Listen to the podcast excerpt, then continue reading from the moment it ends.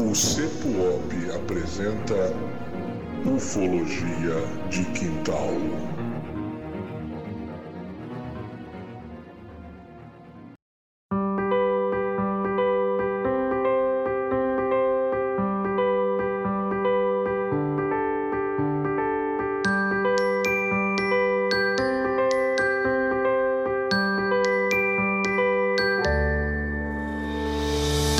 Terráqueos! Tudo bem com vocês? É o seguinte, hoje nós temos mais um episódio.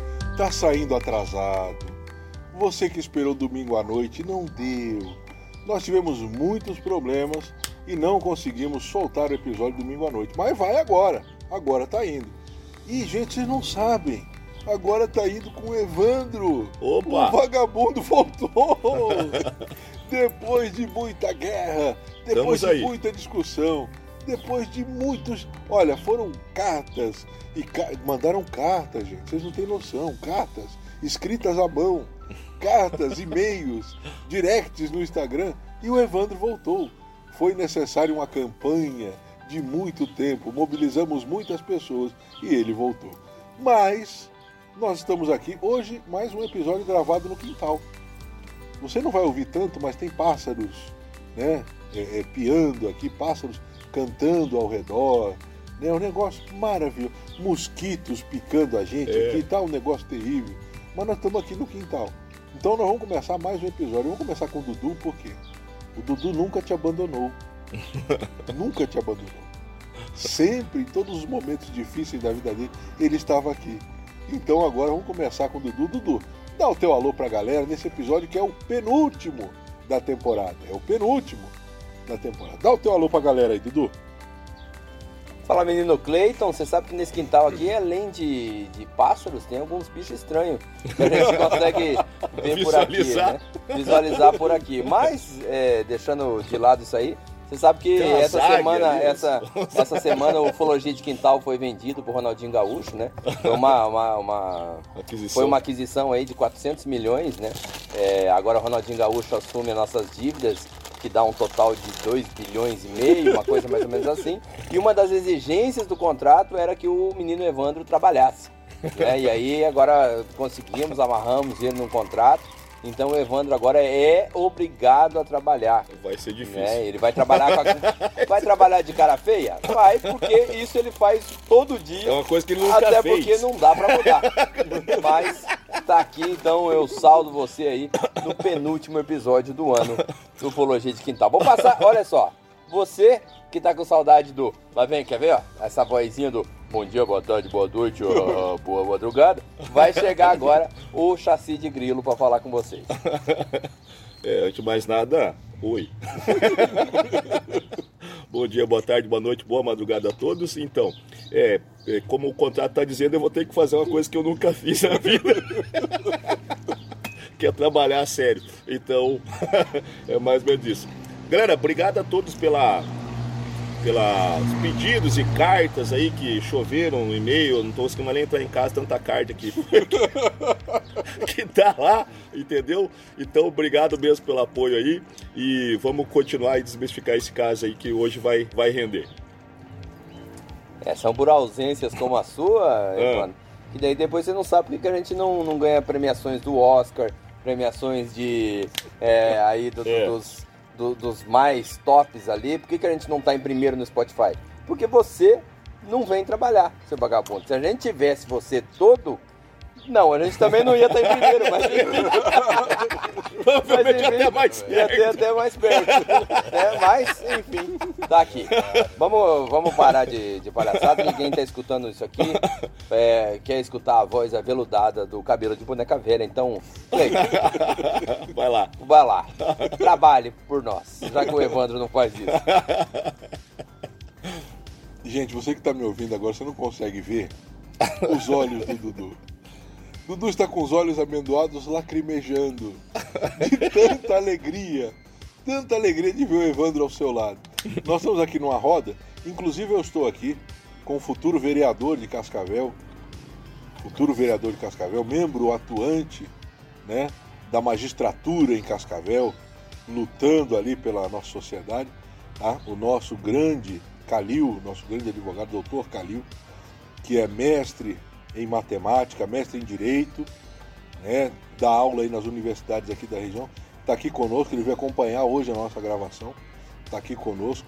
E, mas o Dudu, gente, ele tá, ele tá com os olhos, aqueles olhos amendoados que você conhece, estão lacrimejando. Marejados. Marejados. Então um negócio assim maravilhoso.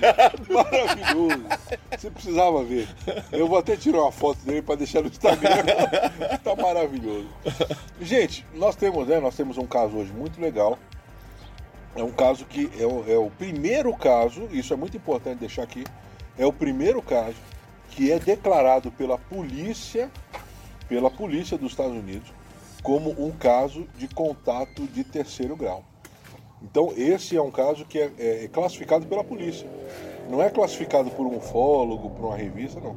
A própria polícia classifica como um contato de terceiro grau. Mas antes disso, nós temos aí as notícias, né? E antes da notícia, eu vou trazer o Dudu, que vai fazer o nosso merchan aqui. Nós precisamos, né? O nosso merchan aí, nem só de nem só de horas de podcast vive o Ufologia de Quintal. Então nós precisamos do nosso merchan e o Dudu vai fazer o merchan agora aí. Vamos lá, Dudu, segue. É. Bom, menino Cleiton, você que tá, você que é o ouvinte do Ufologia de Quintal já sabe, né?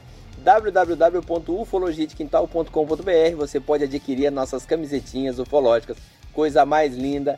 Camiseta de estagiário é aquela que eu te falo que é a coisa mais perfeita de todas.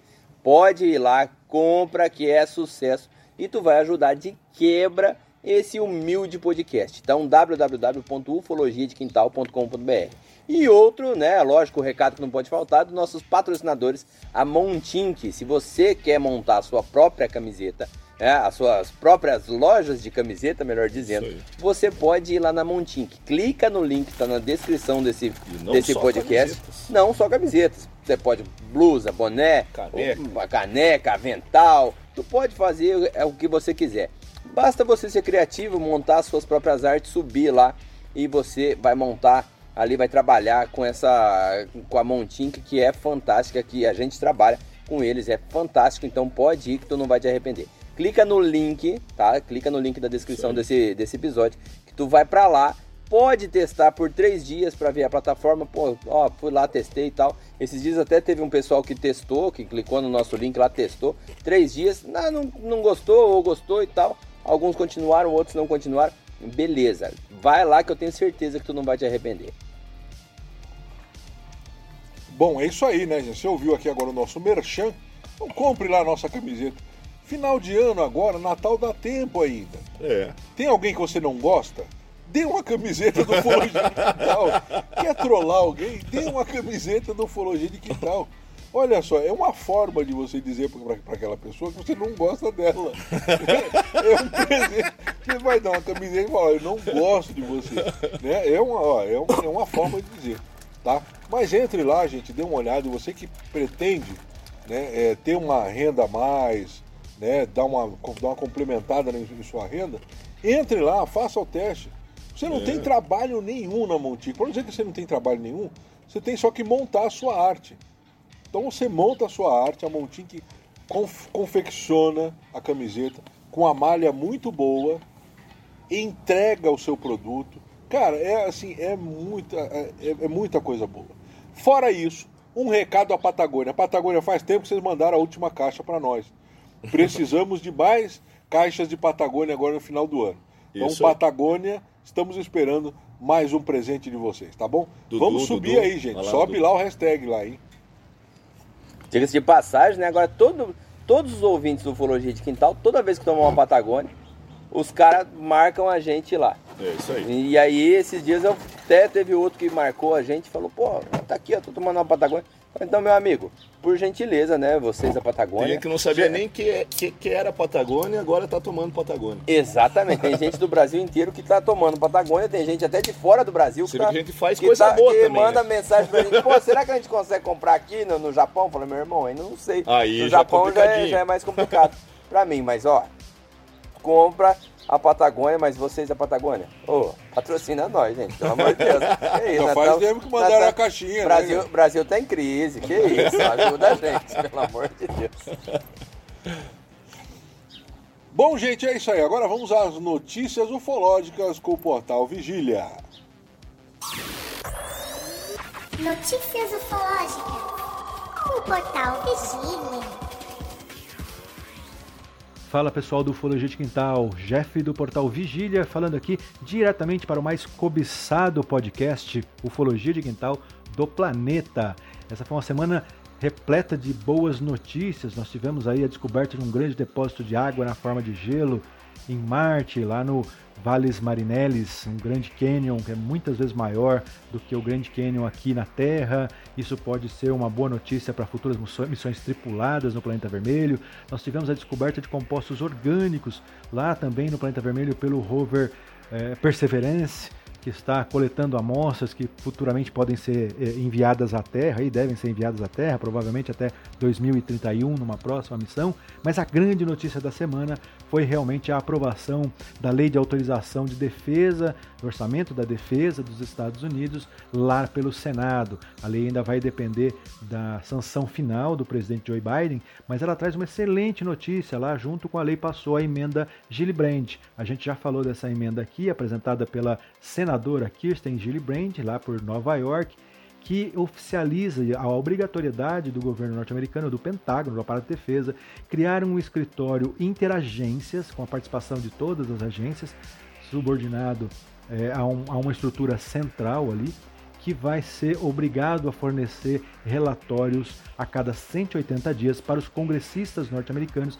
a respeito do andamento das investigações. Esses relatórios, segundo a lei, a emenda Gillibrand, terão que ser parte deles desclassificados, parte poderá ainda ser classificada, ou seja, secreta, mas parte deles aberto ao público. Isso é uma tremenda notícia, a ponto de ser considerada aí por parte da ufologia norte-americana a possibilidade de recriação do projeto Blue Book, uma espécie de Blue Book 2.0. Isso porque passa a dar notoriedade para ufologia, para investigação oficial e militar da ufologia no âmbito da defesa norte-americana, né, como mais ou menos foi a, aconteceu aí com o projeto Blue Book, embora ele tenha sido a partir lá do, dos anos 1940 uma criação muito mais para desmistificar, com um objetivo inicial aí de, de trazer explicações para o fenômeno UFO, mas acabou dando um grande impulso para o aspecto mais insólito, na medida em que deixou muitos casos inexplicados, recomendando aí novas investigações. Naquela época ele já envolveu painéis científicos, envolveu civis, e isso pode acontecer agora novamente com essa nova estrutura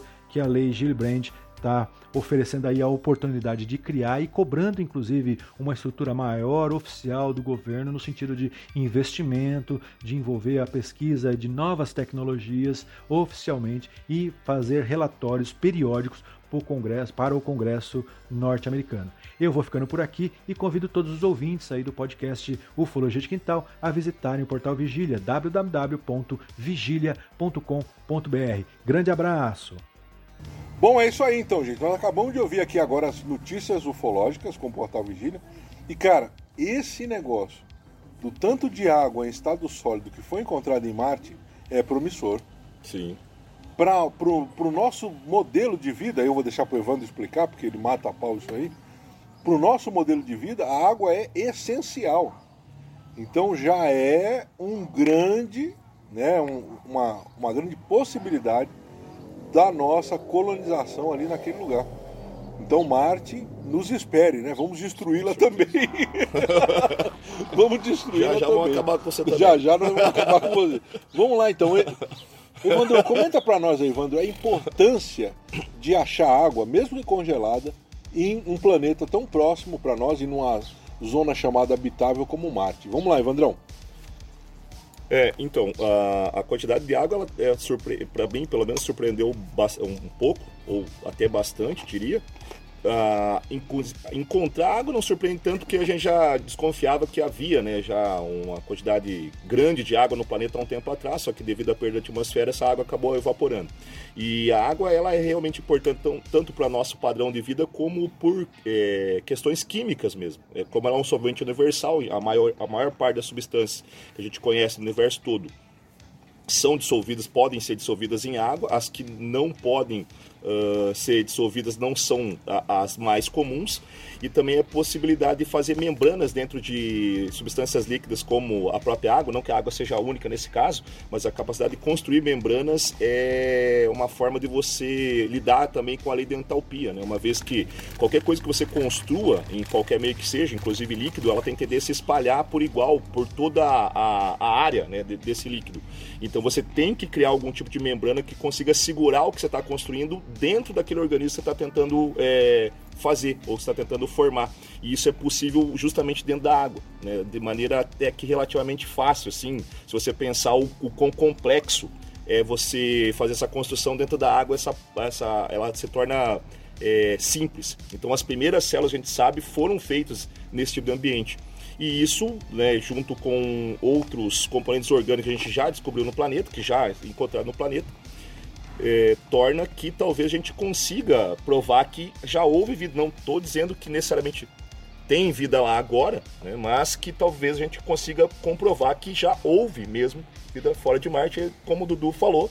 Então a gente vai poder dizer realmente, olha, não estamos, ou pelo menos não estávamos sozinhos no universo, né? E quem sabe não estamos, eu acho que não estamos mesmo, né? Mas é, como a gente já comentou, é, vida mais uh, microscópica, né? Agora, vida é, complexa. mais complexa envolvida, aí já é outra história, não vamos entrar nessa seara. Mas respondendo a pergunta do Cleito, é importantíssimo isso sim, e, e na verdade a gente já sabe, né? Que é o que mais se procura quando contra qualquer tipo de exoplaneta ou asteroide, etc, etc. É, entre as coisas, eu acho que talvez a coisa que mais se procure é a presença de água, justamente por esta questão. É dentro dela que pode se formar membranas e é com membranas que você consegue desenvolver organismos biológicos. Puxa vida, o cara trabalhou, hein? Hã? Você que está escutando Ufologia de Quintal, tava com saudade desse momento aqui, que ele desembestou falar, hein? Falou bonito, parabéns. Eu Valeu, não entendi obrigado. metade do que você falou, porque eu não entendo nada Entendi de biologia. Eu realmente eu fico viajando. Quando tu falou que por exemplo, membrana, sei lá, o meu cérebro não consegue entender o que é espírito, mas tudo bem. Ha- Haja visto que você também não entende muito de matemática, vamos ficar no empate aqui. Vamos ficar nessas poetas, tá, elas tá, tá bem bonito mesmo. Mas é realmente é, é- é incrível, né? Agora, galhofas à parte. É obviamente. Dudu, seria como se fosse o limite do conjunto. Né? Tipo, se você não tem o limite do conjunto, você não consegue definir o que é o conjunto. né? É, eu queria deixar Seria claro menos você que não necessariamente quando eu, quando eu falo que eu não entendi, não necessariamente eu não entendi. Era apenas uma galhofa, mas tudo Mas bem. eu tô, mas eu tô usando o que você entendeu, que eu sei que você entendeu, mas que você falando que não entendeu, pra tentar explicar melhor o que eu falei, porque eu também não entendi direito o que eu falei. Esse é o Ufologia de Quintal. Esse é o motivo desse podcast ser tão compartilhado no mundo dos podcasts. Esse é o motivo. A gente nem, nem a gente entende exatamente o que, O que a gente tá tá falando. falando. Mas tá Mas a gente é professor, a gente tá acostumado com isso, Charlie. É, não necessariamente. Mas vamos lá. Menino Cleiton, na hora de você trabalhar, meu jovem, vamos, vamos pro caso? Meu Deus do céu, gente, é muita bagunça nisso aqui. Eu tenho até vergonha, que nem eu falei com vocês, nós estamos com o Dr. Calil hoje. Ele é mestre em Direito Penal, mestre em Educação. Esse cara aqui é um fera e nós estamos pensando em trocar ele pelo Dudu, porque ele também é matemático. Pensa na fera que eu tenho aqui hoje. Ufa, me livrei. Então, na- olha, pensa na fera que eu tenho aqui hoje. Olha, vocês vão gostar muito mais da presença do Calil do que a- da minha, porque o Calil ele, é- ele é, ele é muito mais espontâneo, ele é muito, ele é muito melhor. Ele é muito melhor do que eu e ainda, e ainda te quebra te dá consultoria de direito. Hoje mesmo vocês vão ter uma consultoria grátis aqui de direito aqui. Esse rapaz, eu realmente não entendo absolutamente nada de direito. Então, é, é uma aquisição. Esse podcast pode acabar ganha- dando bem ano que vem. Sabe aquelas notícias de aquele, aquele cara que quando a empresa vai explode, mas teve um sócio que abandonou antes? É mais ou menos o que vai acontecer com Ufologia de Quintal. Eu saio, 2022, Ufologia de Quintal tem lá. assim, tá? Empresas com maior valor. Amazon, né? Ufologia de Quintal. Aí, aí E tem uma Google. matéria, é, e Google. Aí tem uma matéria lá embaixo assim escrito assim: esse, esse pro- ex-professor de matemática que abandonou o ufologia de quintal. É, o pessoal Veja como ele está vivendo hoje. 10 motivos para não ser ele. Tipo. Tipo aqueles caras que jogam na Mega que, que o grupo joga na Mega Sena, a, a empresa inteira, não, eu não vou jogar, eles ganham. Faz bolão todo mês, né? É o único que volta na cara faz bolão, segunda-feira. o cara faz bolão e volta na segunda-feira para trabalhar triste. Acho que deve ser muito triste. Mas enfim. Cara, mas aconteceu aqui, né? Quando é que foi? Toledo aqui? Bom, gente, é isso aí, olha só. Então, antes de começar o caso, eu queria fazer aqui um momento, já que nós temos aqui alguém que é doutor em, em- em- é mestre, né? Perdão, em, em, em- direito penal. Doutor Calil, é o seguinte, vamos dizer o seguinte. Eu tive um avistamento, eu, tive, eu fui abduzido. E aí, assim, a história vazou por uma coisa, um motivo ou por outro, não porque eu contei, mas vazou. E na empresa que eu trabalho, começaram a fazer chacota de mim. O meu chefe, o meu líder imediato, né? Ah, eu fui prejudicado por causa disso. O que, que eu posso fazer? Qual que é a atitude que eu posso tomar contra essa, é, é, é, como é que eu vou dizer assim, né, cara? Contra essa humilhação, contra essa situação vexatória que eu possa passar. Existe algo que eu possa fazer ou, eu não, ou, ou a lei não prevê nada disso? Bom, primeiramente é um grande prazer, alegria e satisfação estar aqui no meio desses monstros, desses baluartes dessa matéria. E Rodolfo, se eu sou Dudu, primeiramente, né? Se eu sou entendido da parte do direito, o senhor é um mestre e um doutor nas artes da vida. Então, quem sou eu perto de Vossa Excelência? Então, se- então respondendo a sua pergunta, professor Cleito, se teve essa chincana, essa avacalhação, essa piada de mau gosto, esse desprestígio com a honra, com a moral, enfim, cabe uma representação criminal no crime de difamação. E uma vez sendo procedente essa demanda, cabe ainda uma indenização na área civil. Você vai ganhar dinheiro ainda na esfera civil. Então, você vai ganhar nas duas esferas, na esfera criminal, no crime de difamação e no crime de injúria, na verdade, né? Porque você foi injuriado, né? Você foi, é, você teve a sua a honra ali, você teve, você- teve a sua honra né, maculada e uma vez procedente você vai ganhar dinheiro lá na esfera civil. Então as pessoas têm que tomar muito cuidado com aquilo que dizem. E mais uma vez agradeço aí a, a audiência de todos nesse canal que é de extrema importância e relevância para todos nós. Abraços a todos. Aproveitando aqui, eu quero só fazer mais uma pergunta para esclarecer, porque a gente ouve muito, e muito tem se falado sobre isso nos últimos anos, doutor Calil. Qual que é a diferença entre injúria, difamação e calúnia? Né? Porque as pessoas falam, às vezes acontece algum problema, não, eu vou te processar por injúria, difamação e calúnia. Mas o que, que é isso, doutor? isso. Quando a gente fala sobre isso, qual que é a diferença? O que, que é injúria? O que, que é uma difamação e o que, que é uma calúnia? Cada um é um processo diferente, ou não? Eu estou falando abobrinha aqui. A calúnia é quando você atribui a alguém um fato criminoso. Por exemplo, quando eu falo, o Cleito, ele roubou, o Cleito, ele estuprou, o Cleito, ele cometeu um crime de tráfico. Então, quando eu atribuo a alguém um fato criminoso, eu estou cometendo um crime de calúnia. Quando eu provoco a ira de alguém, eu estou injuriando. Então, quando eu xingo alguém, quando eu provoco alguém, ah, você é um mentiroso, você é um salafrário, você é um vagabundo. Então eu estou injuriando, estou provocando. Ah, você não viu nada.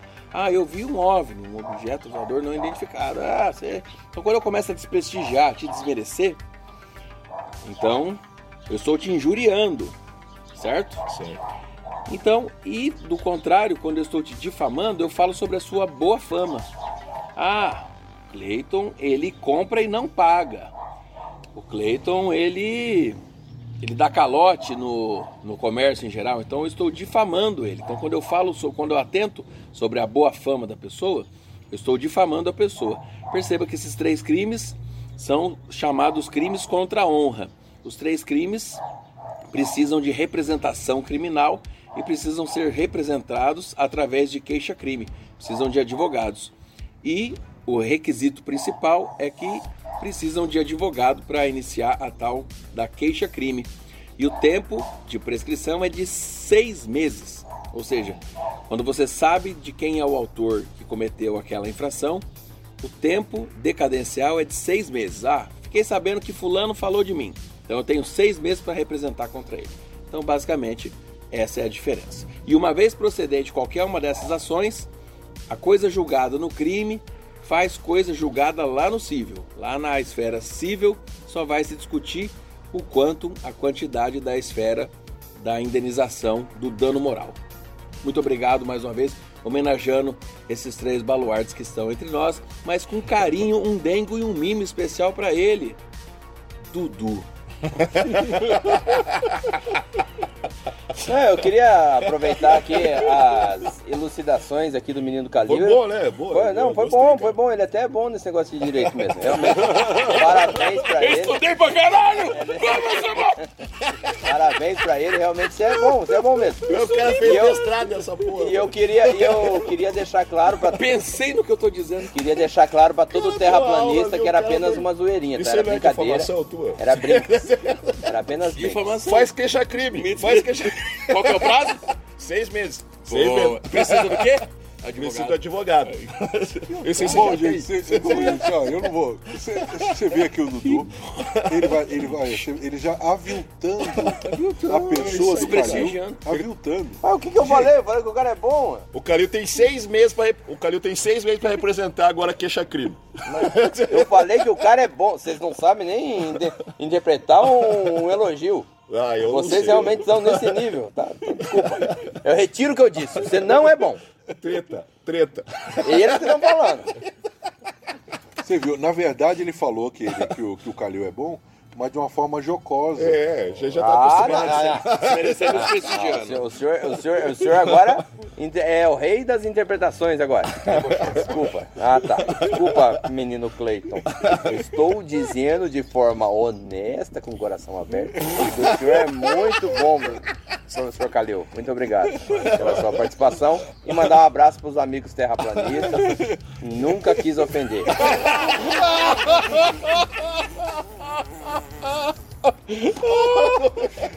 Se livrou de mais 10 mil processos. Pô, então você que é terraplanista e tem algo contra o Dudu, seis meses para representar contra ele, tá? Depois eu deixo o telefone do Calil aqui no final do exercício. Vai ficar ali nos. Vai ficar nos créditos finais. Bom, gente, então é o seguinte, gente. Então, né, é, muito obrigado, viu, doutor Calil, pela sua, pela sua elucidação. Tanto do que eu devo fazer quando eu sou achincalhado por algo que eu vi, por um trauma que eu sofri. Porque, gente, nós vamos ver, falar hoje sobre uma abdução, um contato de terceiro grau. E é traumatizante. Você que ouve Ufologia de Quintal há algum tempo, você vai lembrar da menina que viajou no tempo. Você sabe o quanto ela sofreu por ter a experiência que ela teve. Então, todas as Inclusive, tem umas pessoas, relações esse caso aí, né? todas as pessoas que sofrem, né, que foram achincalhadas, aviltadas, humilhadas por conta disso, têm direito perante a lei, pelo menos no Brasil, perante a lei, de serem, né, é, é, serem ressarcidas. Não que isso vai acabar com a dor, que isso não acaba. Não adianta. Uma humilhação que você passa, né? É, uma, uma, um- uma situação vexatória que você passa. Gente, não é 20 mil, 30 mil reais que vai pagar, não. Isso não paga. Não tem preço. Não tem, mas na verdade é que se você passou uma situação traumática, uma situação real, e é aviltado, achincalhado por conta disso, você tem sim perante a lei brasileira o direito, o direito de ser indenizado por conta disso, tá bom? Então muito obrigado, doutor Calil, tá? Só levando aqui em consideração a apresentação dele aqui, a né, esse esclarecimento. E tem outra, se você gostou desse momento, desse momento de tirar dúvidas né, da área do direito, do, o doutor Calil ele pode, de vez em quando, aqui trazer aqui uma, uma, uma, uma palavrinha aqui de 3, 4 minutos sobre uma dica de direito. Aí Ele pode fazer isso. Se você gostou, entra lá no nosso Instagram, deixa lá, manda uma mensagem lá, manda lá no Telegram lá, que o Dr. Calil pode aparecer aqui de vez em quando aqui no nosso podcast trazendo uma dicasinha sobre direito para você. Tá bom, gente?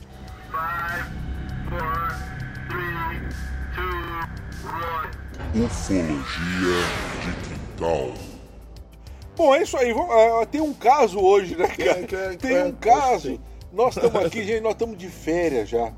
Meu Deus do céu, é o momento Ô, mais esperado merecido, do hein? ano, né, Esse cara? ano foi Um complicado. momento de do férias, meu Deus. Estamos aqui no meu quintal, na beira da piscina de plástico, aquelas piscina regando, né? Lembra daquelas? Lembra daquela piscina regando, né? Sim. Piscina de plástico. Estamos aqui, ó, tomando, né, tomando aqui um suco de é de que suco do, do laranja, né? Suco de laranja de trigo. É, Estamos tá- aqui, tá ó, uma mais maravilha. escurinho, tá? É, uma maravilha. Tem um caso, agora que eu me lembrei, tem um caso. Então nós vamos falar hoje sobre o caso Filiberto Cardenias, ou Cárdenas, né, como alguns dizem. Esse caso, ele é muito interessante, porque como eu falei para você lá no começo, ele é o primeiro caso relatado por autoridades como um caso de terceiro grau, contato de terceiro grau, aquele que o ser humano tem contato com o tripulante de uma nave. Tá? Então é um caso muito interessante. Fica aí até o final, discuta com a gente que esse caso é bem importante. Vamos lá então, caso Filiberto Cardenias. Esse caso aqui, gente, né, ele vai acontecer onde? Em Miami, nos Estados Unidos. Para você que não se lembra dos Estados Unidos, você que fugiu né, do ensino médio, ou você que fez o ensino médio dormindo nas manhãs de segunda a sexta, né? Você que fez, você que agora está me ouvindo aí, que está no terceiro ano do ensino médio, né? Que o segundo ano do ensino médio é aquele ano que você estuda, né? Ali a, a geografia continental. Opa. Você, então você estuda aí América, Europa. Então você que não se lembra disso, que passou dormindo o seu ensino médio, né? Vamos lá. Ah, onde fica Miami?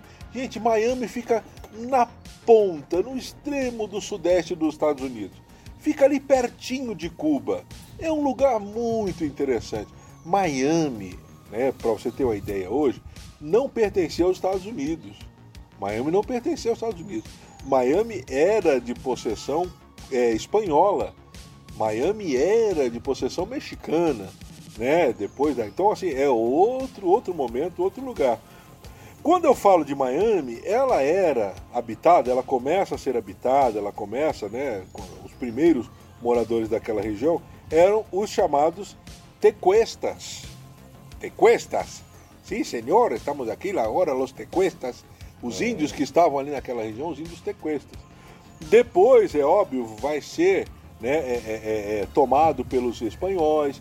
Então, quando eu falo de Miami, não é uma possessão inglesa.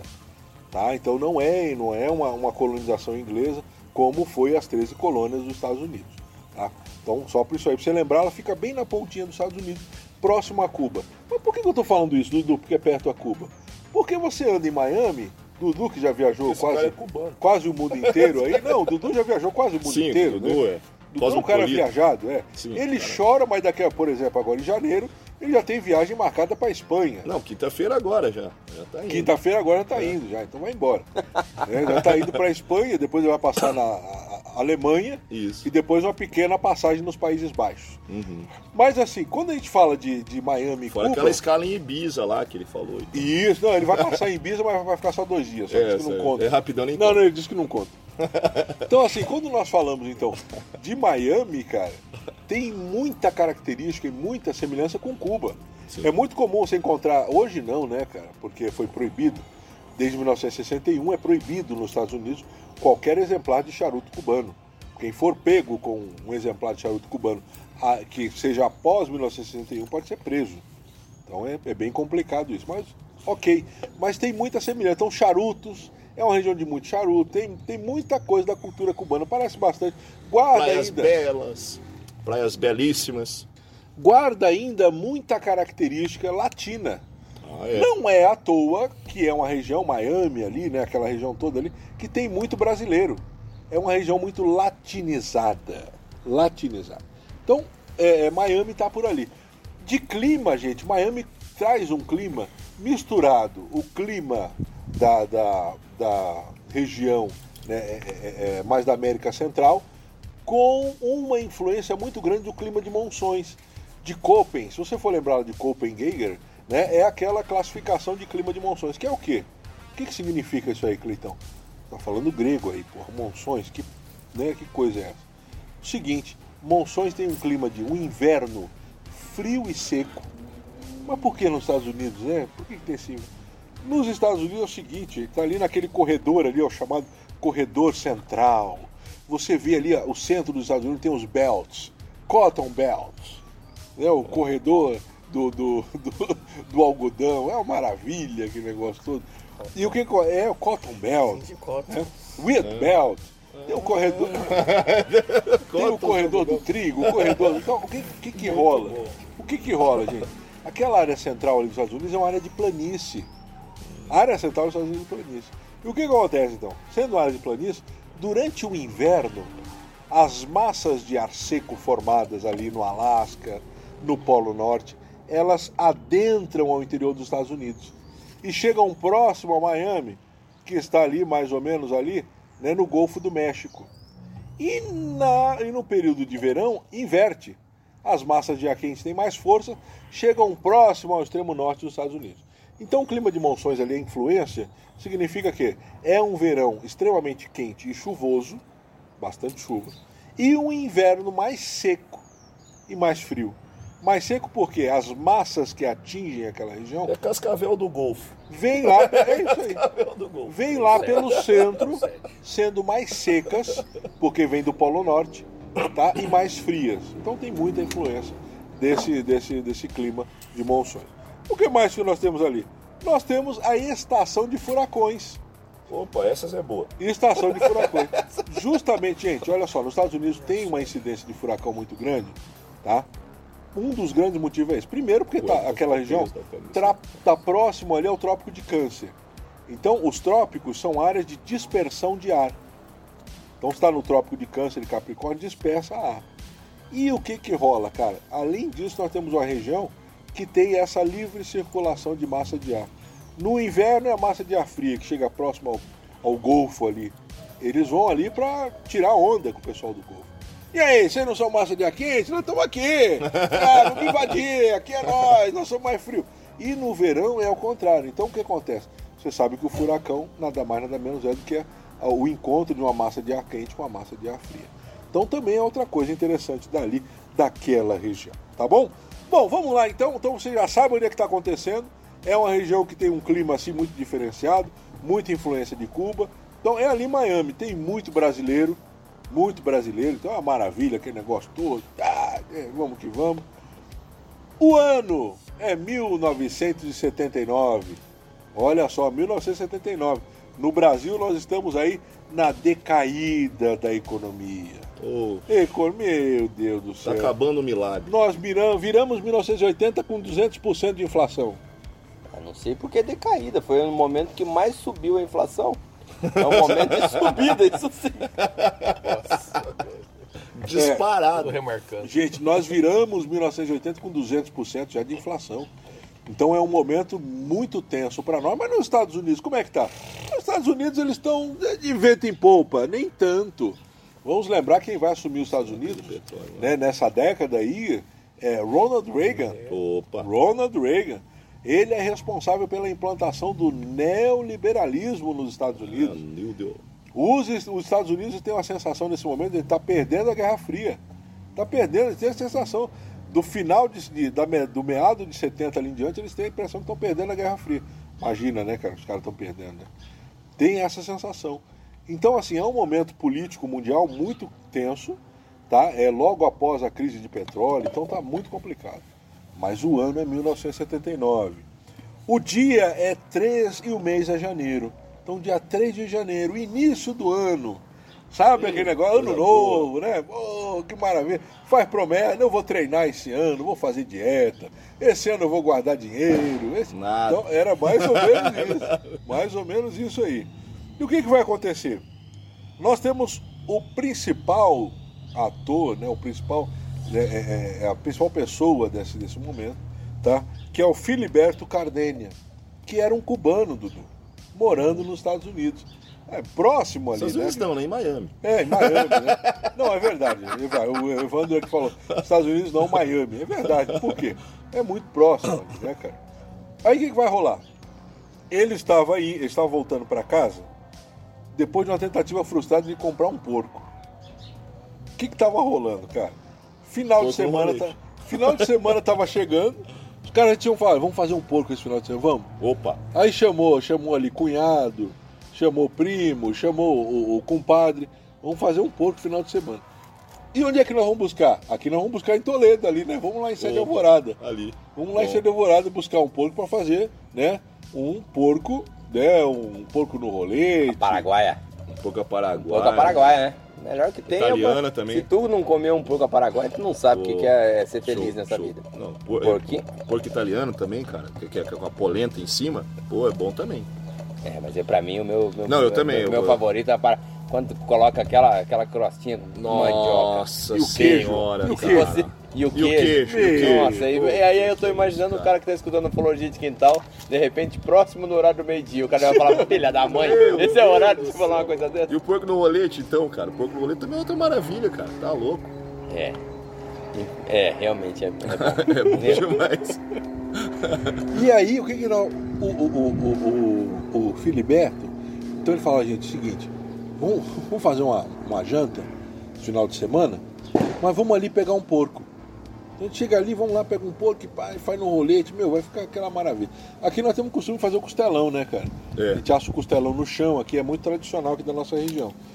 Mas ok. Então eles foram lá e, gente, ó, o pior é que eles foram até lá e não conseguiram comprar o porco. Já velho. começou dando errado. Já começou mal, cara. O cara vai lá, não vamos comprar o porco, não, não rolou. Não conseguiram comprar o porco. Aí o que, que vai acontecer? Estão voltando para casa frustrado, frustrado. Esse primeira parte do episódio me lembra Férias Frustradas. É. Cara, Férias Frustradas. clássico, é. hein? Clássico, da é década de 80 e 90 ali, né? Um filme maravilhoso. Os caras tiram, era uma situação a- atrelada à outra, uma pior que a outra. Então eles vão até lá, não conseguem comprar o porco e voltam para casa. Eu creio que frustrados, Filiberto ali dirigindo o carro prostituto da vida, que imagina, né, cara? Vou até lá, vou buscar o porco, chegou lá, não conseguiu comprar. Ah, senhor, eu, eu ia aí agora a comprá-lo, né? Aí chegaram, não, senhor, eu, eu já vendido, eu não tenho nada mais agora, não tenho mais puerco. E agora, o que fazer? Volta para casa, não comprou nada.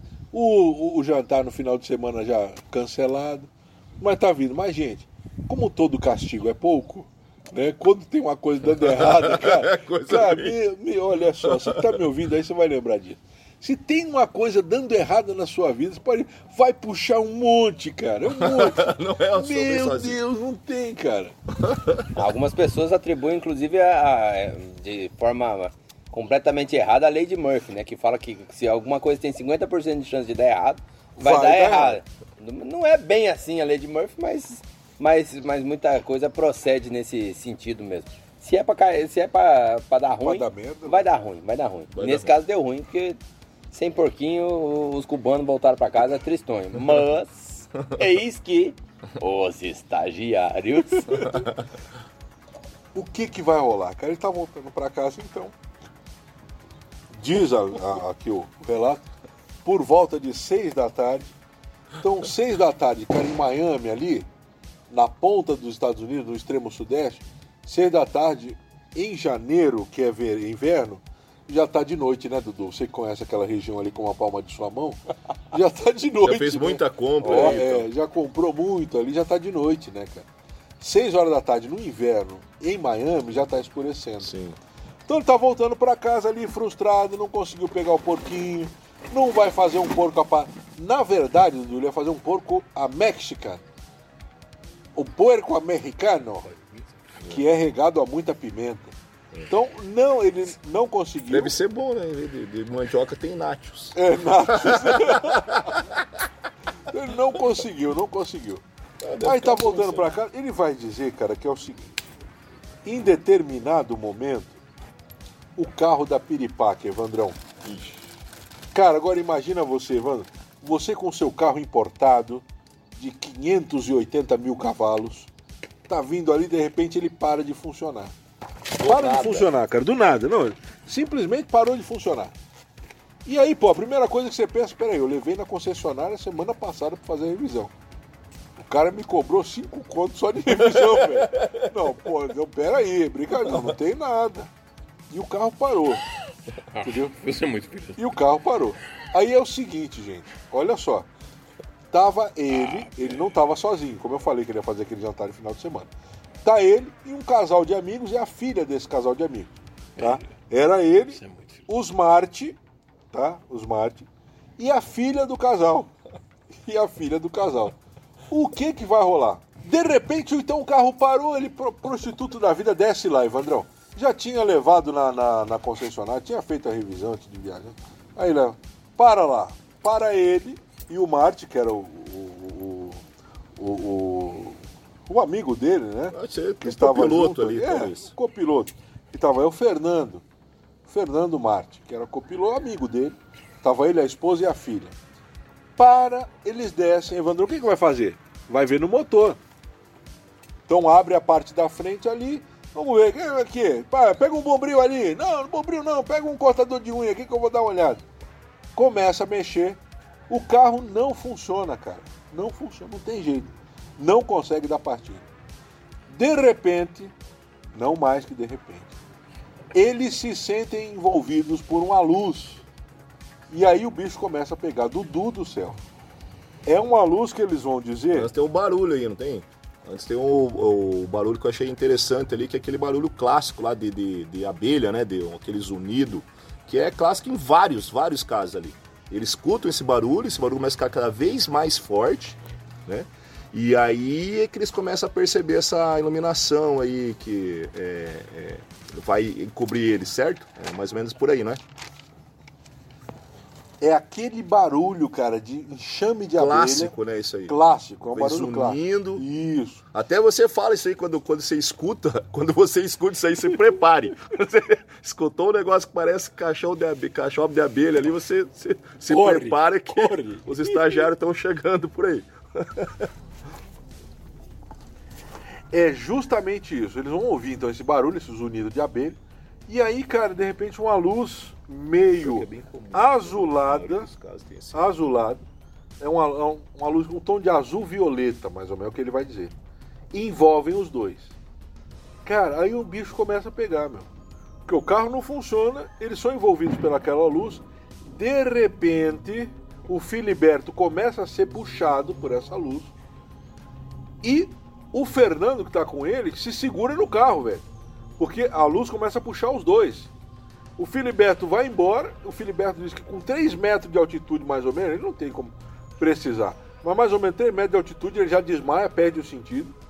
E o Fernando que fica se segura no carro, cara. Se segura no carro, segura no motor e pega. Eu não vou e daqui eu não vou. E ele, ele o carro lembra. começa a trepidar, né? E porque, cara, é uma, a- é uma e a- atração a muito grande. é- o carro começa também a trepidar, né? Porque provavelmente, puxa, não sei se por ele estar segurando o carro ou aparentemente por causa do, dessa luz mesmo. E se assusta muito a esposa dele e a filha dentro do carro. Então elas ficam bastante assustadas lá dentro. Enquanto isso, o Fernando tá tentando se segurar lá no carro. E o, e o, o nosso protagonista, o Feliberto, já é, desmaiou nessa, nessa, né, né, nessa altura. E aí, então, o que, que acontece? Ele vai sendo levado. O Fernando que fica, quando sente em determinado momento aquela luz, ela perde a tração. Ele sente que ela perdeu a tração. Só que aí o Filiberto sumiu, velho. É? Filiberto sumiu. Aquele objeto que estava sobre eles emitindo a luz some no horizonte, leva o Filiberto. E o Fernando fica ali sem saber o que fazer. Ele fica parado. Em primeiro momento ele está parado, estagnado, em choque. Até que o grito de sua filha e sua esposa dentro do quarto, dentro do quarto, dentro do carro, fazem com que ele abandone ali aquela, aquele estado que ele estava, feche o capô e entre dentro do carro para tentar fazer pegar.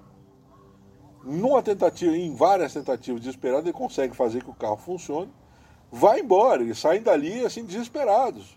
Porque o que que aconteceu com o Filiberto, cara? Imagina, gente, nós estamos falando de uma luz que levou ele. Uma luz. Eles não viram nada. Um objeto pairou sobre eles, uma luz envolveu e o cara foi levado, simplesmente assim. Saem dali, eles vão parar, gente, num posto policial que tinha na BR, na BR, que tinha na estrada ali. Param na estrada, num posto policial e falam, olha, aconteceu isso, isso e isso.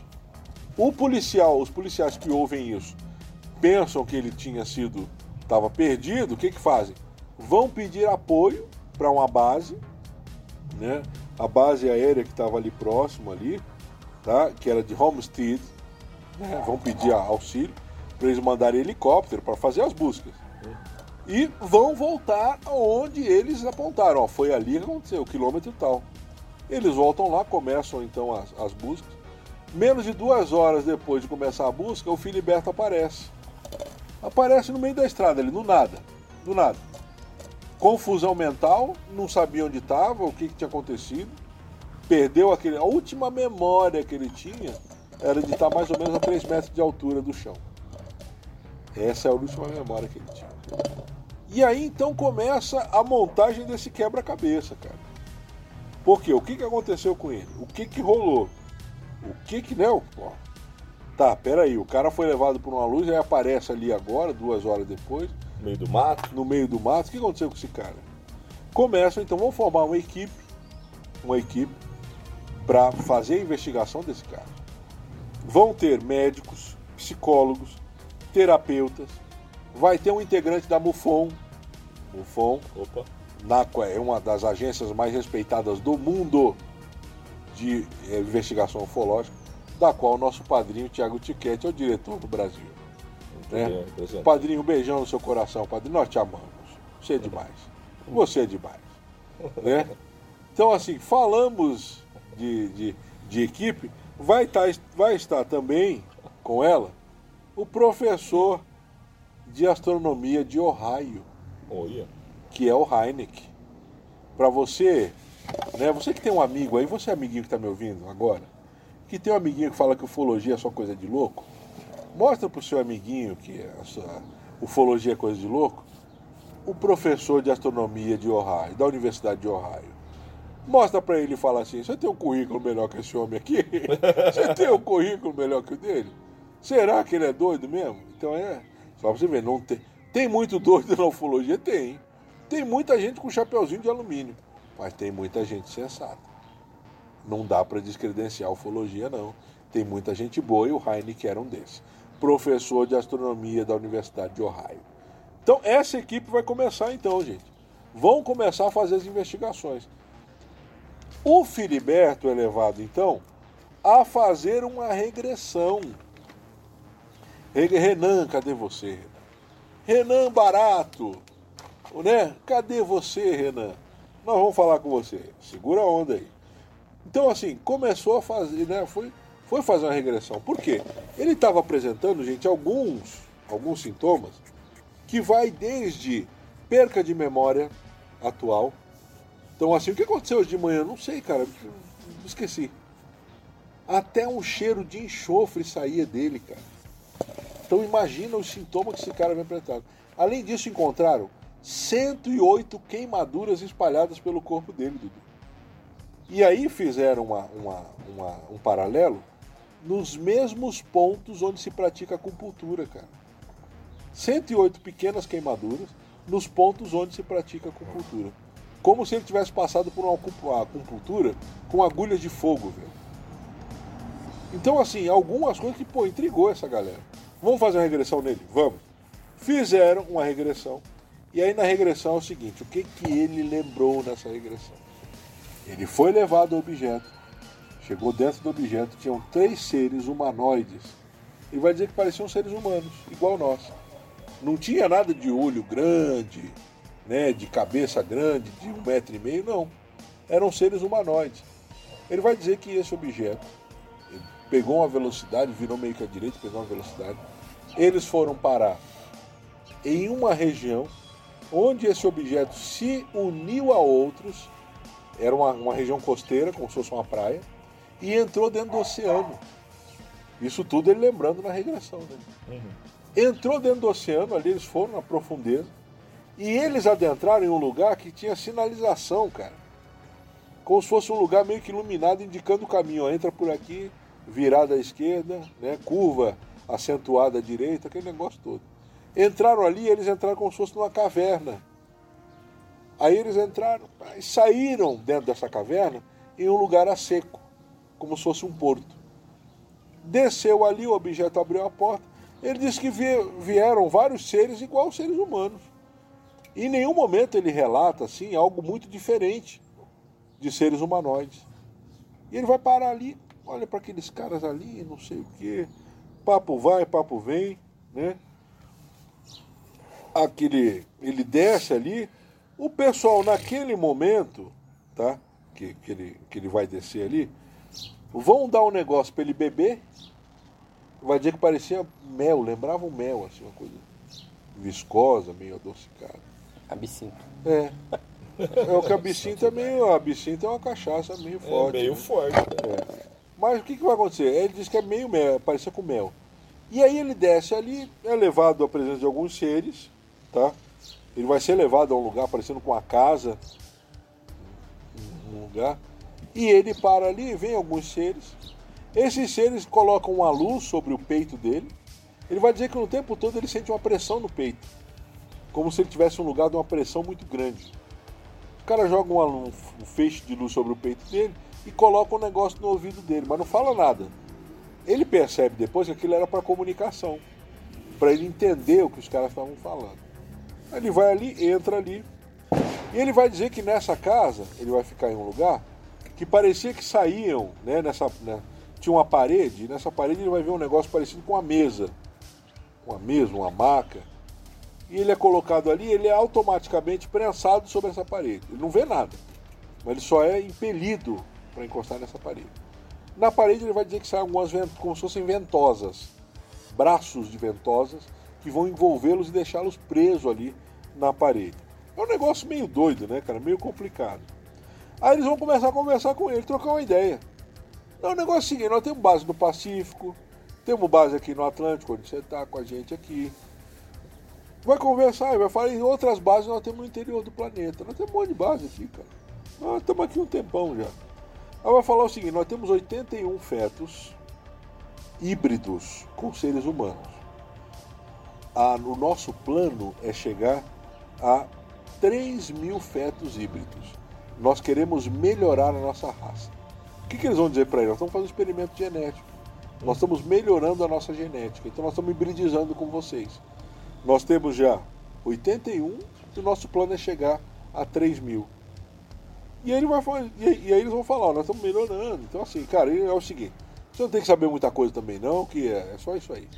E vão fazer exames nele, ele vai, vai ficar ali por um tempo. E aí o que, que vai acontecer? E naquele momento ele só se lembra de perguntar uma coisa. Gente, vocês vão me deixar embora? Eu vou voltar para casa? Que hora que eu vou voltar? Eu já tô aqui muito tempo, eu começo a ficar desesperado. Aí os caras falam pra ele, meu, não, fica sossegado. Você tá aqui já há 18 meses, velho. Aí eu falo, para com isso. Não tem três horas que eu tô aqui, cara. Não, você tá aqui há 18 meses, garoto. Mas é o seguinte, fica aqui, ó. Levam ele a outra casa. Ele vai dizer que ele vai ficar esperando. Num outro cômodo, ele consegue ver, vão se juntar alguns seres, também tudo humanoide. Ninguém tinha, tinha aparência assim diferenciada, tudo humanoide. Ele vai dizer que chega aquela galera ali, vão se reunir, ele vê, parece que eles estão em consenso. E ele olha aquilo ali, vê os caras conversando, olha numa outra parte, ele vê como se fosse uma nave parada, mas já pronta para seguir caminho, pronta para decolar. E eles vão falar, ele vai falar que, pô, eles- o cara conversa e de repente o cara não fala nada. Vem lá onde ele tá, pega ele, coloca ele dentro da nave e leva embora. Assim, o negócio acaba meio que assim. Ah, não, esse aí não, cara. Foi o estagiário que pegou, meu. Pô, de novo. Leva esse cara. em- Não era ele, cara. Era pra trazer o outro. Não, mas o outro segurou no carro, senhor. Sabe o que, que é? Ficou segurando no carro. Não deu. Mas não, mas pelo amor de Deus, não tem jeito. Gente, olha, eu vou mandar vocês pro Brasil. Pronto, vou mandar vocês pro Brasil. Não dá. Vou rebaixar vocês. O que, que acontece? Então ele é colocado na nave, é colocado de volta, e ele só se lembra de estar ali de novo, naquele lugar no meio do mato, ali no mesmo lugar que ele foi deixado. Com vários, várias sequelas que ele vai ter. E isso vai guiar, vai segui-lo aí por muito tempo. Muito tempo. Esses, esses, essas sequelas que ele vai ter no corpo vai ficar por um bom tempo ainda com ele. E o que é interessante desse caso é que ele foi visto, foi falado, como um caso de contato terceiro grau, reconhecido pela autoridade policial que fez a investigação inicial. Bom, esse é o caso de hoje. Sem mais delongas, vamos lá, vamos rodar. Dudu, chega junto aí, Dudu. Bom, vamos lá, menino Cleiton. Tem algumas coisas meio, meio bizarras nessa história aí. Primeiro que assim, é, cheiro de. Bizarro. Cheiro Toda de ela, né? enxofre é, não quer dizer necessariamente abdução. Porque eu tenho um rapaz aqui que está sentado do marofa, meu né? Eu tenho um rapaz que está sentado do meu lado aqui que ele tem esse cheiro e não é de hoje. Os rapazinhos de, de macacão azul, eles lembram muito um Chapolin Colorado, só que azul. Né? Que eles têm, tinham anteninha e tal, não sei o que. Tem até uma parte lá que parece que quando eles foram conversar com, com, com o rapaz, aí eles viravam a bolinha ali na, na cabeça ali e tal, daí ia mudando quase que a linguagem e tal, não sei o que. Chegou uma hora que pegou um espanhol meio é, sul-americano, que deve ser alguma coisa meio argentina, né? Era o Cleito falando. Ou, ou- ou uma coisa, meia senhor, né? Foi mudando a língua, quando chegou em meia, meia senhor, quero meia Meia armas, pendrive. pendrive, aí, daí, Pra mim, aí, Taser. Só Aí quem foi no bateu. Paraguai vai lembrar dele. É, essa aqui é só pra quem, É piada quem, interna, quem vai, quase. quem vai no, quem é aqui da região aqui, que vai no Paraguai. É, Tem muita é, coisa esquisita, assim, tipo, essa dele, é, dele pegar e falar que não, não queria, ele queria que a mulher dele acreditasse nele, e daí ele, ele pede pros caras pra levar, uma- pra dar um rolê com a esposa dele. Puta, se, eu- se eu tenho a oportunidade para ir pra fora do planeta, pra dar um rolezinho muito louco, você vai levar tua mulher, cara. É meio esquisito isso, né? Ah. Meio, meio, meio estranho, mas assim, nada contra, lógico. Pelo amor de Deus. Nós temos amigos que é assim. Não, eu posso falar isso, eu posso falar isso tranquilamente porque minha esposa não escuta esse podcast. Eu tô, eu tô bem tranquilo pra falar É, isso. é o Cleito já não pode falar isso muito porque talvez a esposa dele esteja na parede prestando atenção. E aí, tal, mas é, é realmente muito esquisito e conta só com o relato dele, né? Essa parte do. Eu, acho que o Evandro vai concordar comigo, estamos até aqui com o Dr. Calil, esse monstro da a sumidade da- do, do direito. E é- esse fato de estar escrito que foi um contato de terceiro grau por parte da polícia não quer dizer nada, né? Porque o cara pode simplesmente ter, ter preenchido lá o documento, aí o cara falou, não, cara, isso aí foi um contato terceiro grau. Aí o cara da polícia falou, então tá, vou escrever aqui, contato terceiro grau. O cara às vezes nem sabia o que que era. Não quer dizer que necessariamente ele escreveu aquilo que ele, ele, ele, Ele acreditava ou acreditava que era alienígena. De repente escreveu até pelo, ah tá, eu vou escrever isso aqui. O cara não fica me torrando a paciência, porque que- o que, que eu vou te dizer?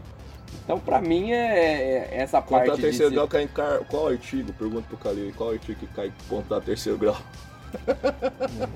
Não tem. Segundo o Calil tá passando aqui diz a que cabeça não que tem, não tem tem. ainda um artigo para isso, mas, mas estaremos, estaremos É. redigindo um texto para, para, Proposta para- de lei. para- para proposta de lei, né? É, de repente PL. a gente consegue passar isso aí. Contato de primeiro grau, de segundo grau, de terceiro grau. Então, para mim, essa parte de ter, ter da polícia dizendo que sim ou dizendo que não, pra mim é, é bem irrelevante. É um caso meio maroto, assim, né? Eu, essa aí eu, eu confesso que dessa vez aqui eu não vou ficar nem na mureta. Essa aqui eu tô, tô bem tranquilo aí qual que é a minha posição, mas eu vou passar. Vou passar pro menino Evandro, que tem muita coisa pra falar. Afinal de contas, passou um mês sem trabalhar. Os próximos 15 minutos você vai escutar agora o Evandro. Como ele não trabalhou um mês, então agora você vai ter um monólogo do Evandro. Com vocês, um Evandro. oferecimento de Calil Advogado. Calil Advogados. Evandro e o seu. a sua análise. Por gentileza, menino Evandro. Bom, então, tem muita coisa falada do caso, ah, mas além do relato dele, né, fica também algumas evidências físicas, as, as queimaduras, né, que, que foi registrado pelos policiais, inclusive. Então, né, não estou dizendo que tem que ser necessariamente alienígena, mas o fato é que houve, né, teve um corpo de delito lá e é, teve essa análise. Outra coisa que eu acho bastante é, interessante, que o Clayton provavelmente é o cara que, que presta mais atenção nisso, é, m- muitos é, detalhes que casam com muitos casos. né? Você vê, por exemplo, o, próprio o luz não vamos nem dizer, né? Mas esse próprio barulho que ouviu, né? Ele é um barulho que eu falei lá antes, né? E repito agora, é um barulho muito clássico, né? De vários e vários casos. Essas são das bases, né? Ele, ele tem vários casos, o caso Rosmide, o caso de Hamilton, é, como é que é o nome da- da floresta lá na Inglaterra? Handelshan. Red- Hedelshen. É, que a gente fez, todos eles aqui já, é, casa. Outra, coisa que ficou também, que eu achei interessante, claro que o, o, o Dudu tá certo, é o relato dele. Mas segundo ele, depois do ocorrido, quando alguém chegava perto daquele local, ele sentia que tem alguém lá. E isso é muito parecido com o que ficou dos sintomas também da menina que viajou no tempo. Então isso é, me ligou na hora, você sabe, é, é, inclusive foi até uma pergunta de, um, de, uns ouvintes, né? Se os abduzidos acabam ficando com alguma sequela no sentido, é, no sentido mesmo de quase um, um, uma visão extrasensorial, alguma coisa assim, né? E, e, a gente tinha o caso lá da menina viajou no tempo e agora a gente tá é, com outro aqui, né, pra, pra dizer, o cara também ficou com esses, é, com esses sintomas. Então, é um caso que ufologicamente eu acho bastante importante. Não que eu esteja discordando de você, Dudu. É, é, você fica basicamente com o relato dele é, e alguma outra evidência física que ficou, como o próprio caso das queimaduras, né, a, a, história. E você tem também os relatos, não só dele, né? Claro que o que aconteceu dentro da nave é só ele que viu. Mas o caso em si, você tem ainda o, o camarada que se agarrou no carro ir junto. Talvez até igual o Cleiton brincou, seja ele que o pessoal queria. A filha dele e, e, a, e, a, esposa também no carro, então que viram, né? E o, outra também que houve a procura, né? Pela própria polícia. É, é, e encontrou o cara. E o, outra coisa curiosa também, né? Para eles se passaram lá, se não me engano, 18 meses, certo? E o total do tempo, como foi explicado mesmo, questão de duas a três horas no máximo o que fica claro aí uma distorção do tempo. O, segundo a teoria da relatividade, isso é, pode ser possível. Então, se eles andarem a uma velocidade muito grande, o tempo para eles ia acabar passando né, de, de, de, de maneira diferenciada. Embora é, pode dizer que é quase inacreditável, é, vamos dizer, quase impossível que isso tenha ocorrido, né, mas pode ser que faça algum sentido. Deixa eu. Falei. É que essa contagem do tempo, se assim, se existe, tem esses seres que, que levaram nosso amigo cubano para outro, outro lugar, a contagem do tempo dos caras não vai ser em meses e dias e tal. Uhum. É, é, ele não vai... É questão de tradução, né? É, é questão de tradução, mas assim, é, a contagem do tempo, se eles forem fazer alguma tradução para da Terra, né? Então, tipo assim, não, vamos fazer uma tradução para a Terra. Então ele vai traduzir para período nosso da Terra. Então vai falar, olha, no nosso planeta passou, sei lá, tantos Ciclos. períodos de tempo. Tantos entendeu? Ciclos. Que é um, um, outro, uma outra unidade de medida. Na hora de traduzir. Mas na hora de traduzir é passar com o tempo da Terra. Sim. Mas o tempo da Terra não foi tudo esse tempo. Não, mas é o que eu estou dizendo. Então, talvez tenha tido uma distorção do tempo ali, né?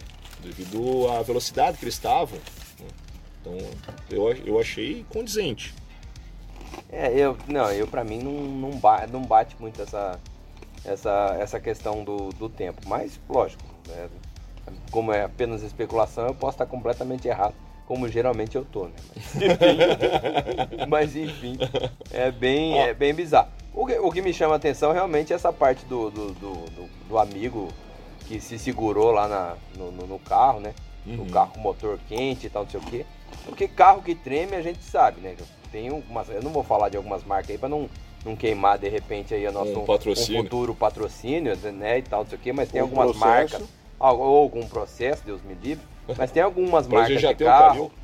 tem algumas marcas de carro aqui, porque realmente no, no Brasil, especialmente, que, que tre para tremer e começar a soltar umas, umas luzinhas de dentro do motor, é, custa absolutamente nada, assim, sabe? Tem alguns carros assim de procedência assim de, de sei lá, Paris, talvez, alguma coisa assim, me lembra muito a França.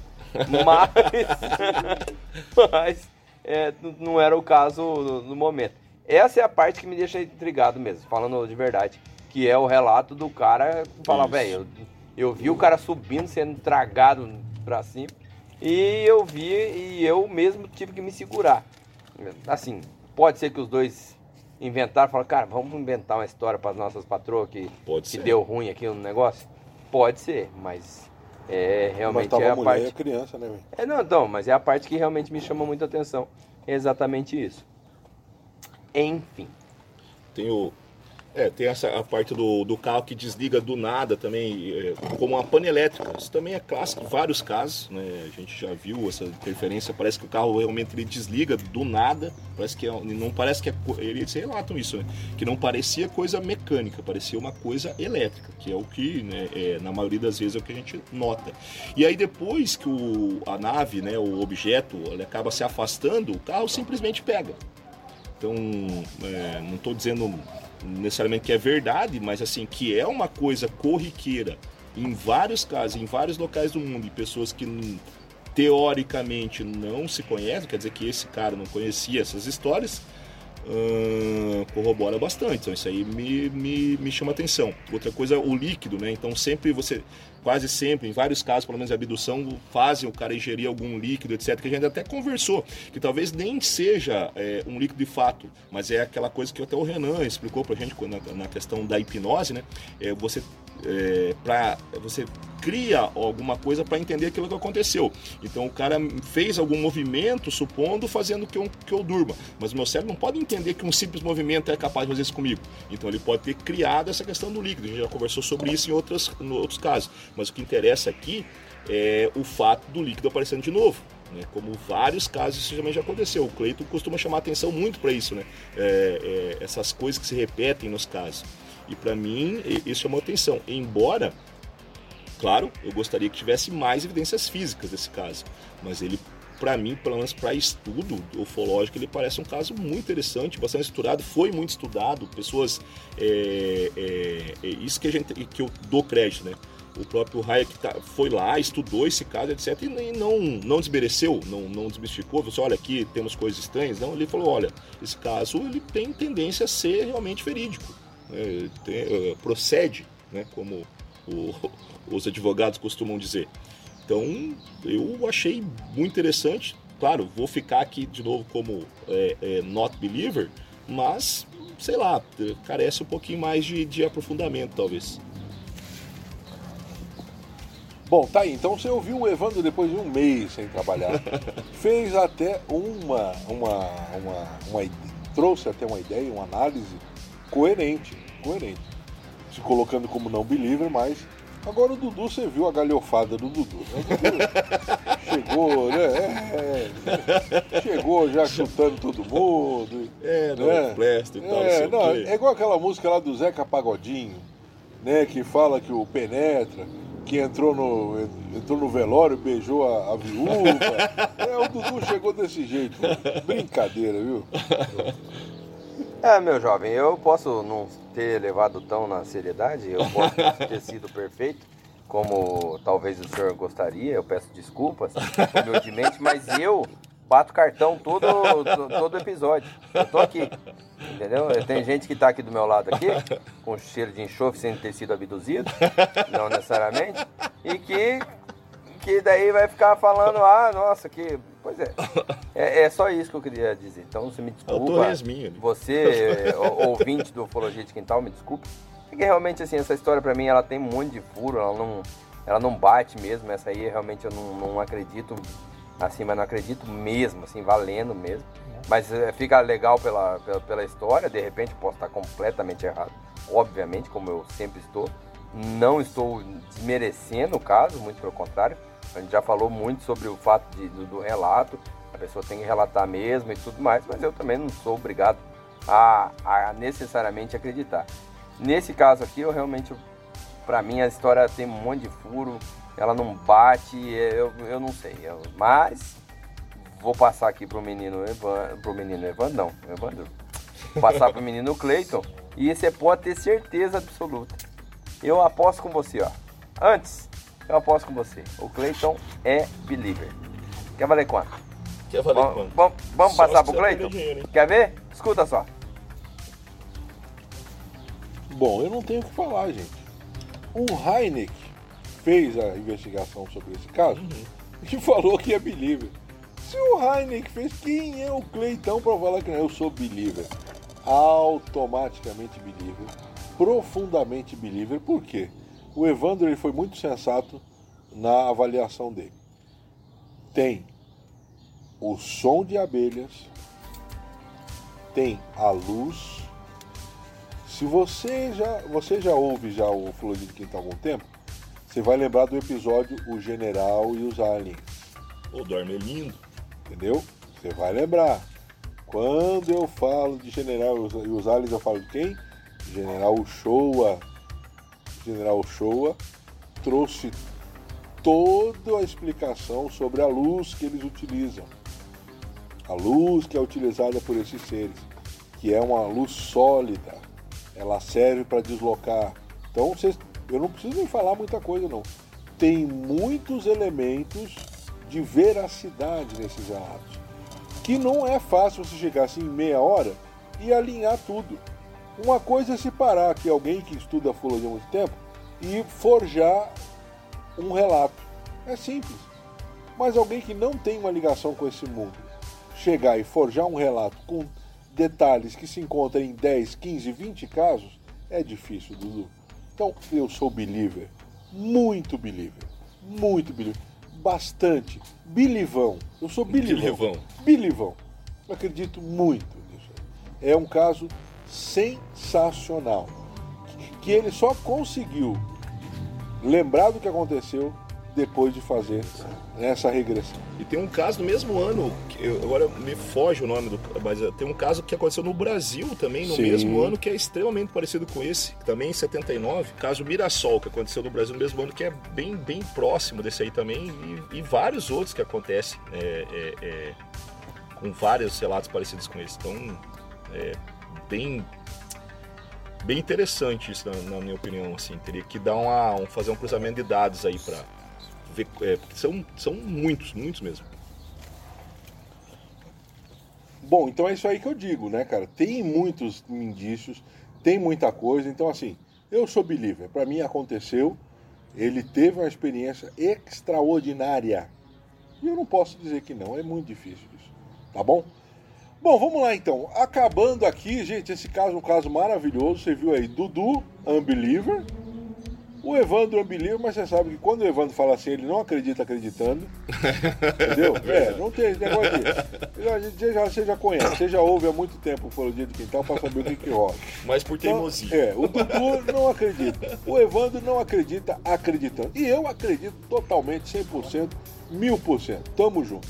Bom, vamos lá então. Para finalizar, considerações finais. Evandrão, chega lá, Evandrão. Chega junto. Considerações finais. Você, que há muitos anos não aparece aqui, vamos lá. Mande um abraço à galera, o pessoal que sentiu sua falta e entupiu as redes sociais de mensagem com o hashtag Volta Evandro. Então, galera, a primeira coisa que eu agradecer o pessoal que pediu, é só para dar explicação, né? Eu tô é, com bastante coisas pessoais para tentar resolver agora final do ano. E é por isso que teve a minha ausência, eu precisei realmente me ausentar e, e foi importante para mim, bem importante mesmo, tanto que consegui concluir. É, ah, mais ou menos, mas vamos dizer que já está 99% concluído. Então pedir desculpas aí a, ausência e faz, com certeza faz falta, com certeza fez falta, sempre queria estar ali, estava ouvindo ali, estava querendo estar junto, não, não podendo me defender das, dos chincalhamentos dos meus colegas. Essa, essa que é a pior parte. Das injúrias. As injúrias, calúnias, difamações, tudo. Os três crimes aí contra um acontecendo ao mesmo tempo.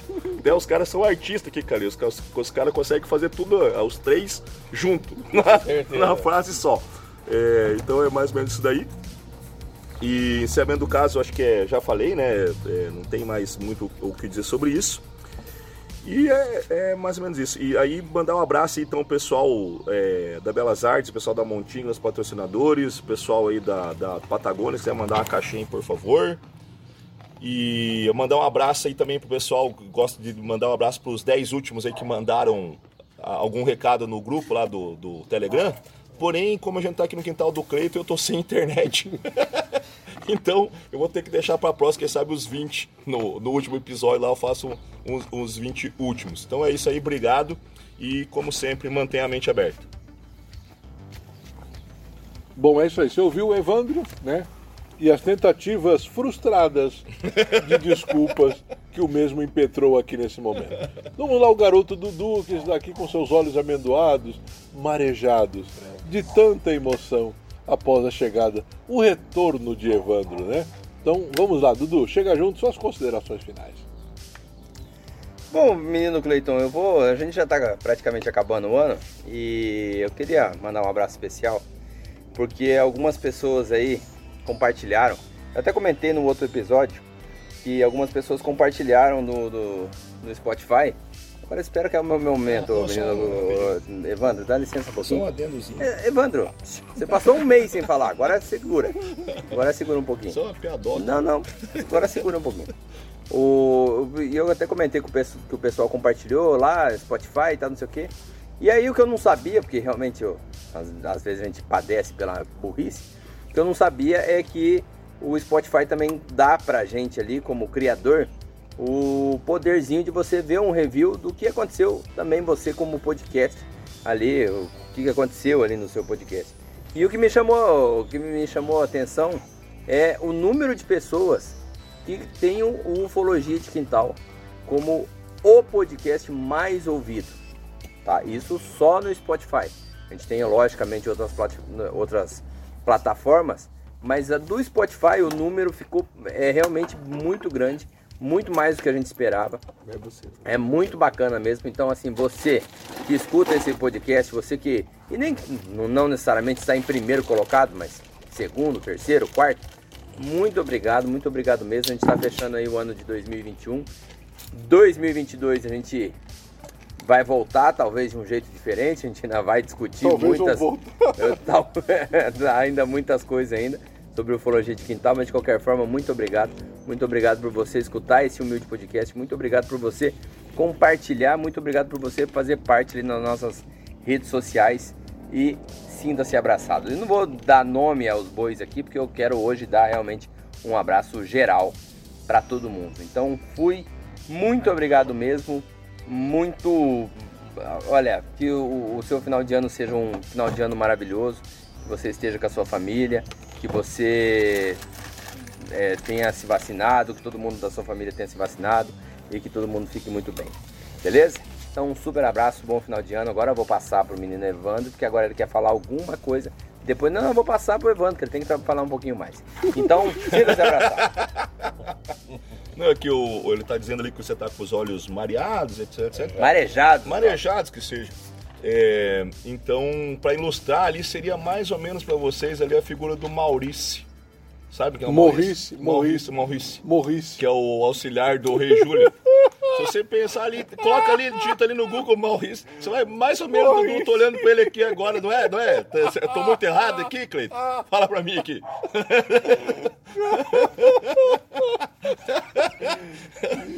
O bullying natalino. Esse é o bullying natalino. Ah, mas é Meu Deus do céu, acabamos com o bullying natalino. Morrice. Quando eu falei que o discurso de ódio vinha do Evandro, aí as pessoas achavam que era, que era, que era mentira minha. Falavam que era eu, né? Tudo bem, tudo bem, ô chassi de grilo. Fica, fica na paz. Eu quis fazer só a ilustração. Quis fazer só, só a ilustração, assim, pra que o pessoal não tá com a imagem, né? Daí então puxar. Sim, senhor. Tá bom, menino enxofre. Que só contribuir. Gente, depois do momento de discurso de ódio, né? Vamos acabar aqui. Eu quero vou de- deixar um abraço aqui a algumas pessoas.